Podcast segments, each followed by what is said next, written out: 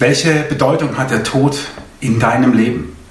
Am Ende des Kirchenjahres und besonders an diesem Ewigkeitssonntag denken wir über den Tod nach und spielt der Tod vielleicht mehr eine Rolle als sonst in unserem Leben, in unserem Kirchenjahr, in unserem Alltag. Und das mag uns vielleicht einen Moment auch verunsichern, uns Angst machen, uns umtreiben. Und das hat in meinen Augen vor allem zwei Gründe. Der eine Grund ist, dass unser Leben aus werden und Vergehen, einem Rhythmus, wie einem Kreislauf aus Werden und Vergehen besteht. Wir werden als Babys geboren und je älter wir werden, desto mehr merken wir, dass unsere Kräfte nachlassen. Wo wir auf der Höhe unserer Schaffenskraft Dinge mit Leichtigkeit tun, da fallen sie uns im Alter zunehmend schwer und das macht uns zu schaffen, aber wir arrangieren uns damit. Wenn wir in der Schule die ersten guten Ergebnisse nach Hause bringen. Meine Kinder tun es auch immer wieder und dann freue ich mich. Und wir freuen uns oder freuten uns als Schüler. Naja, bis wir dann merken, nur Einser geht auch nicht und dann kommt der Dämpfer, vielleicht sogar eine Ehrenrunde drehen. Aber wir arrangieren uns damit. Das Leben wechselt sich ab mit Höhen und Tiefen. Wenn wir in den Beruf einsteigen, denken wir am Anfang, juhu, Welt, ich komme und ich rette dich. Und irgendwann merken wir, okay, auch im Beruf gibt es Höhen, gibt es Tiefen, gibt es Durststrecken, aber dann auch wieder die Momente, denen wir merken, jawohl, ich habe den richtigen Beruf gewählt. Und wir arrangieren uns mit diesen, mit diesen Wechseln aus Höhen und Tiefen. Oder sind wir in den Kinderjahren noch dankbar dafür, dass unsere Eltern uns größtenteils Verantwortung abnehmen, für uns da sind, für uns sorgen, verantwortlich sind für uns, so nehmen wir im Laufe unseres Lebens, je älter wir werden, immer mehr selbst Verantwortung wahr. Manchmal scheint diese Verantwortung unsere Kräfte zu übersteigen. Manchmal können wir sie ganz gut meistern, wir arrangieren uns damit. Aber ganz anders ist es mit dem Tod. Der Tod ist kein Wechsel aus Werden und Vergehen, der Tod ist linear und er bricht in unser Leben brutal hinein. Er beendet Hoffnung. Er bringt Lebenszusammenhänge durcheinander. Er ist final. Da gibt es kein vielleicht doch noch oder ein Neuanfang. Der Tod bricht brutal in unser Leben hinein. Und davon schreibt auch Dietrich Bonhoeffer 1943 in einem Brief aus dem Gefängnis in Berlin-Tegel folgende Worte. Es gibt nichts, was uns die Abwesenheit eines lieben Menschen ersetzen kann. Und man soll das auch gar nicht versuchen. Man muss es einfach aushalten und durchhalten. Das klingt zunächst sehr hart, aber es ist doch zugleich ein großer Trost. Denn indem die Lücke wirklich unausgefüllt bleibt, bleibt man durch sie miteinander verbunden. Es ist verkehrt, wenn man sagt, Gott füllt die Lücke aus.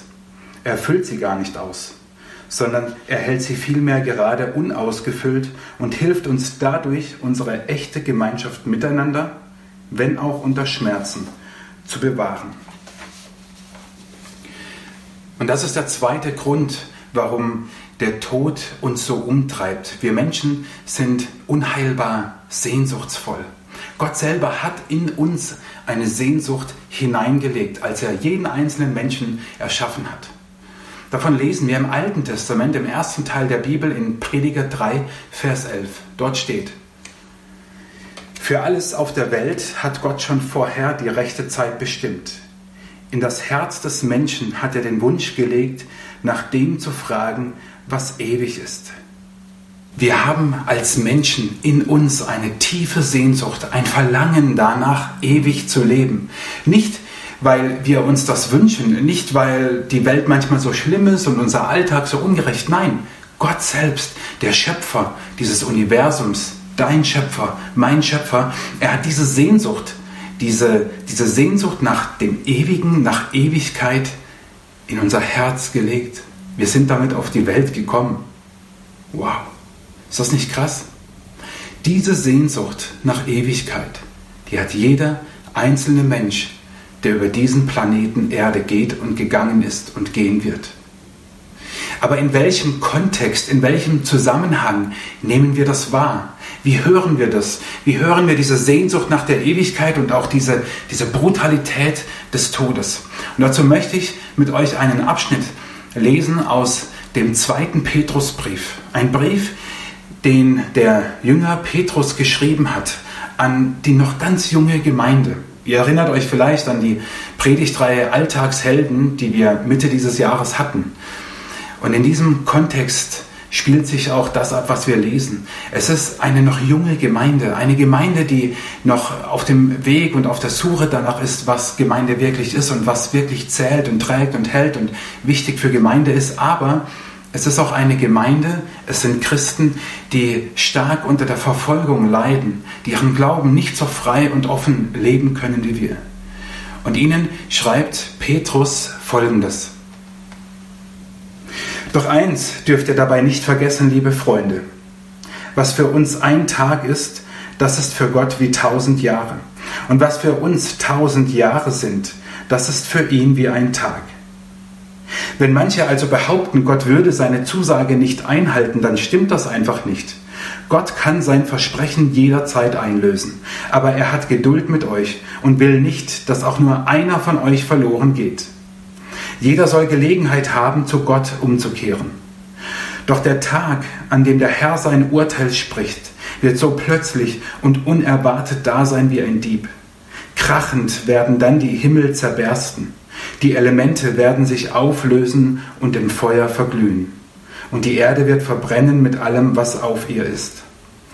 Wenn aber alles in dieser Weise zugrunde gehen wird, müsst ihr euch erst recht darauf vorbereiten. Das heißt, ihr müsst ein Leben führen, das Gott gefällt und allein auf ihn ausgerichtet ist.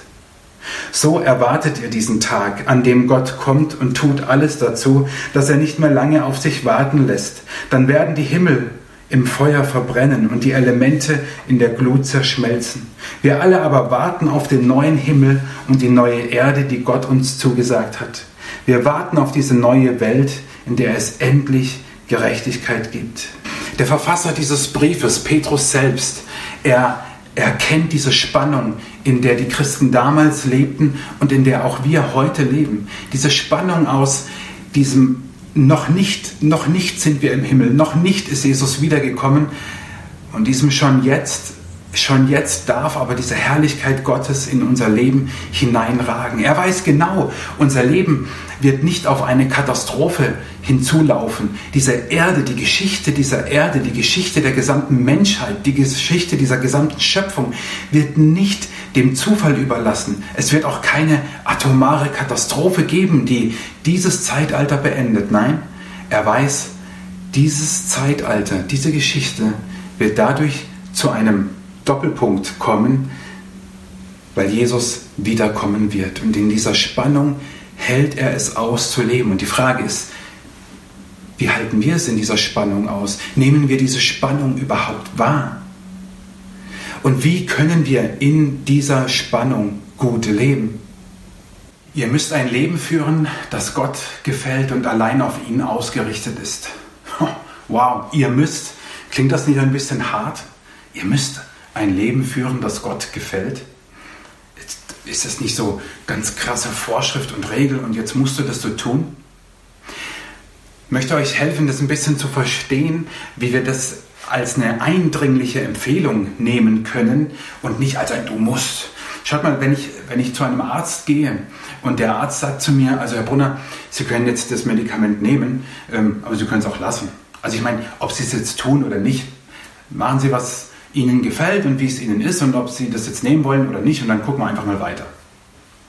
Wenn ich die Praxis verlassen würde, würde ich sagen, da gehe ich nicht mehr hin. Besser wäre doch ein Arzt, der sagt, Herr Brunner, nehmen Sie dieses Medikament und es wird besser mit Ihnen. Ich meine, deswegen bin ich heute nicht bei euch, weil ich einen Arzt habe, der zu mir gesagt hat, naja, also den Meniskus, den müssen wir operieren. Und der hat nicht gesagt, also Herr Brunner, jetzt gucken Sie mal, ähm, stellen Sie sich mal nicht so an, sondern wir müssen daran. Und so lese ich das. So, so lese ich das, wenn, wenn Petrus schreibt, ihr müsst ein Leben führen, das Gott gefällt. So seid ihr vorbereitet auf das Gericht, das eines Tages kommen wird. So seid ihr vorbereitet auf den Übergang zur Ewigkeit. So seid ihr aber auch vorbereitet in den Stürmen eures Lebens, die euch Tag für Tag treffen. So seid ihr vorbereitet auf den, der nicht mehr das letzte Wort hat, den Tod. Aber wie lebe ich ein Leben, das Gott gefällt? Ich meine, als Kinder wissen wir oder wussten wir zumindest im Kopf, wie wir ein Leben führen, was unseren Eltern gefällt. Ob wir es getan haben, ist immer eine ganz andere Frage. Wir wissen als Arbeitnehmer, wie wir ein Leben oder zumindest ein Berufsleben führen, das unserem Arbeitgeber gefällt. Aber wie führen wir ein Leben, das Gott gefällt? Lieb und nett sein zu jedem, die zehn Gebote halten, kräftig spenden, jeden Tag in der Bibel lesen und jeden Sonntag in den Gottesdienst gehen. Äh, sich nichts zu Schulden kommen lassen, ist es das? Nicht, dass ihr mich falsch versteht. Das sind alles Dinge, die Gott von uns möchte. Davon bin ich überzeugt. Er möchte, dass wir in den Gottesdienst gehen. Toll, dass ihr da seid. Er möchte, dass wir in seinem Wort in der Bibel lesen, um im Glauben zu wachsen. Er möchte auch, dass wir von dem, was wir haben, abgeben, damit es anderen besser geht oder dass sein Reich gebaut werden kann. Und er möchte, dass wir gut mit anderen leben. Natürlich. Aber es ist doch die alte Streitfrage der Reformatoren, erst der Glaube oder erst die Ethik? Natürlich erst der Glaube. Glaube im Biblischen meint immer ein Vertrauen, kein Fürwahrhalten von Richtigkeiten, sondern ein Vertrauensverhältnis, ein vertrauensvolles Einlassen auf den anderen. Und schaut mal, wir hatten eben erst die Predigtreihe Endlich glücklich leben und haben uns Gedanken gemacht, wen bezeichnet Jesus als glücklich? Die die Frieden stiften, die die nach Gerechtigkeit hungert und dürstet, die die reinen Herzen sind und, und, und. Aber erinnert euch auch daran, dass es darum ging, diese Kultur des Königreiches Gottes zu leben und dass es kein Regelwerk ist, das wir einzuhalten haben. Und ich glaube, wir bekommen eine Ahnung davon, was Petrus sagt, ihr müsst ein Leben führen, ein Leben gestalten, ein Leben leben, das Gott gefällt, wenn wir den zweiten Teil dieses Vers 13 uns vor Augen führen, wo es heißt, ein Leben, das ganz an ihm, an Jesus ausgerichtet ist. Und dazu will ich euch gerade am Ende dieses Kirchenjahres und ja auch da, wo wir uns mit dem Tod beschäftigen, den wir oft ja auch ausklammern, mit dem wir nicht viel zu tun haben wollen, gerade da will ich euch ermutigen, das zu tun, ein Leben zu führen, das an Jesus ausgerichtet ist. Zu fragen, diese alte Frage, was würde Jesus tun an meiner Stelle? Ich weiß, es ist sehr, sehr schwer, aber nicht immer meine Emotionen, meine Wünsche, meine Erwartungen an den anderen anlegen sondern zu fragen, hey, wie würde Jesus in dieser, in dieser Situation jetzt reagieren? Das heißt, ein Leben zu führen, das Gott gefällt, weil es an Jesus ausgerichtet ist, aber nicht, bitte nicht verstehen als eine Messlatte, die wir irgendwie erreichen könnten. Das tun wir eh nicht. Aber uns inspirieren lassen von dem, wie Jesus lebte. Und er lebte voller Gnade, voller Liebe, voller Vergebung. Und wenn wir uns im Blick auf die Ewigkeit, im Blick auf den Tod, ja auch auf die schweren Momente dieses Lebens fragen, wie, wie, wie können wir das tun? Dann können wir uns doch an dem ausrichten, an dem wir glauben, dass er den Tod ein für alle Mal besiegt hat. Wenn das keine Hoffnung ist, wenn das uns keine Zuversicht gibt, was dann? Ja, es gibt Phasen und Momente im Leben und ich kenne sie auch. In denen fällt es uns schwer, das zu glauben. In denen fällt es schwer, daran festzuhalten. Wenn Menschen sterben in unserem Umfeld, die wir lieben, die wir nicht verlieren wollten, aber jetzt sind sie tot. Jetzt sind sie nicht mehr unter uns. Da soll einer noch herkommen und sagen, du musst halt einfach glauben. Du musst halt einfach nach Jesus fragen und so, hey Leute, haltet mich fest, wenn so jemand kommt. Nein, es gibt Momente, da können wir nicht mehr. Es gibt Momente und Phasen in unserem Leben und es muss nicht nur der Tod sein. Das können auch andere schlimme Ereignisse sein, Herausforderungen, die wir schier nicht bewältigen können. Der Tod kam in diese Welt nach dem Sündenfall. Gott hat ihn sich nicht ausgedacht, hat, ausgedacht. Und er kam danach hinein und mit ihm alle seine Auswirkungen. Dort, wo wir uns Herausforderungen gegenüberstehen, sehen. Dort, wo wir uns nicht mehr an Dinge halten können, die uns vielleicht Halt geben. Dort, wo wir meinen, das Leben, das zerrinnt uns irgendwie so zwischen den Fingern. Boah, dort merken wir, der Tod ist brutal. Aber ich möchte euch ermutigen und einladen, euch zu klammern, festzuhalten und zu sagen, Jesus, du kannst. Ich kann gerade nicht, aber du kannst. Du kannst mir Hoffnung geben, du kannst mir einen Blick nach vorne geben, du kannst mir in diesem Schmerz begegnen. Bitte tu es. Und davon lesen wir dann auch weiter in diesem Text, den, den äh, Petrus an die ersten Christen geschrieben hat. Wir warten aber auf einen neuen Himmel und eine neue Erde nach seiner Verheißung, in denen Gerechtigkeit wohnt. Wir warten auf einen neuen Himmel und eine neue Erde. Ihr Lieben, wenn ihr aufmerksam in meinen Predigten seid, dann wisst ihr, dass das Warten in der Bibel kein Hände in den Schoß legen ist, kein ich lasse das Schicksal einfach fatalistisch über mich ergehen. Warten, wenn wir warten, handelt Gott. Wenn wir warten, geschieht etwas. Gott tut nie nichts. Gott tut nie nichts. Er handelt, wenn wir warten. Er, wie er das tut, kann ich euch nicht sagen. Aber er tut etwas. Er bereitet uns vor, er bereitet andere Menschen vor. Er sieht dich. Und er sieht dich in solchen Momenten, wo du aufgrund des Todes eines lieben Menschen oder aufgrund von wahnsinnigen Herausforderungen dastehst und nicht mehr kannst. Glaubst du, Gott schaut auf dich hinunter und sagt so, hm, Pech gehabt? Dieses Bild kannst du von Gott haben, aber daran wirst du verzweifeln. Und das ist auch nicht das Bild, das uns die Bibel vor Augen malt, wie Gott ist. Gott ist dieser gute, liebende Vater, der auf dich schaut und in den Momenten, wo du wartest, das Beste für dich vorbereitet.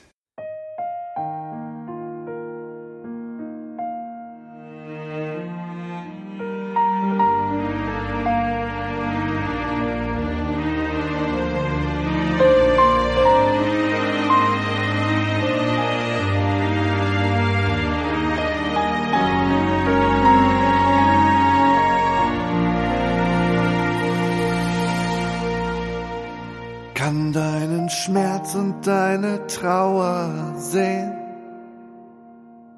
würd dich gern in meine Arme nehmen. Doch ich weiß, du brauchst jetzt deine Zeit, bist für zu viel Nähe nicht bereit. Bitte geh jetzt nicht auf lass dir deinen Weg nicht nehmen.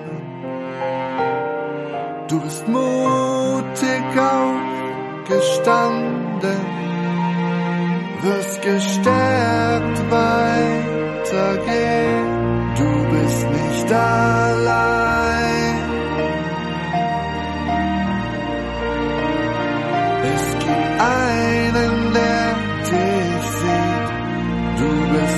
allein. Da ist einer, der dir Stärke gibt, auch in dieser schweren Zeit. Bei aller Ungerechtigkeit wird er dir zur Seite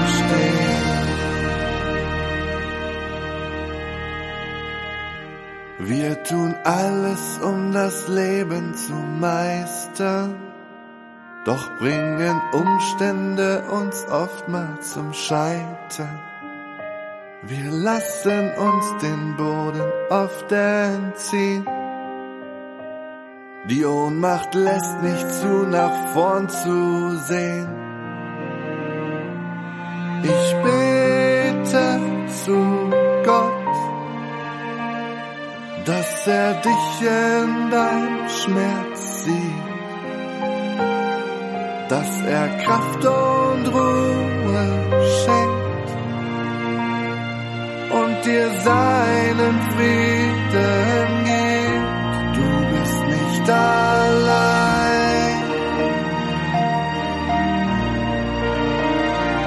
Es gibt einen, der dich sieht.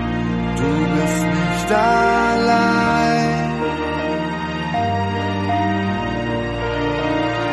Da ist einer, der dir Stärke gibt. Auch in dieser schweren Zeit. Bei aller Ungerechtigkeit wird er dir zur Seite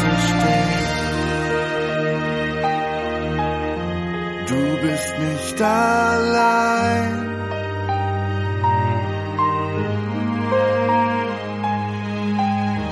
Du bist nicht allein.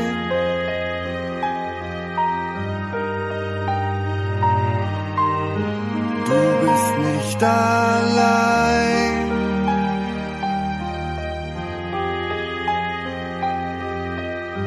Du bist nicht allein.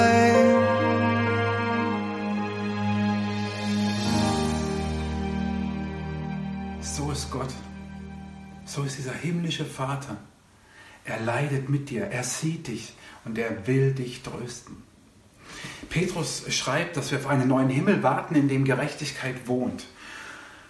Und im letzten Buch der Bibel wird dieser Himmel beschrieben.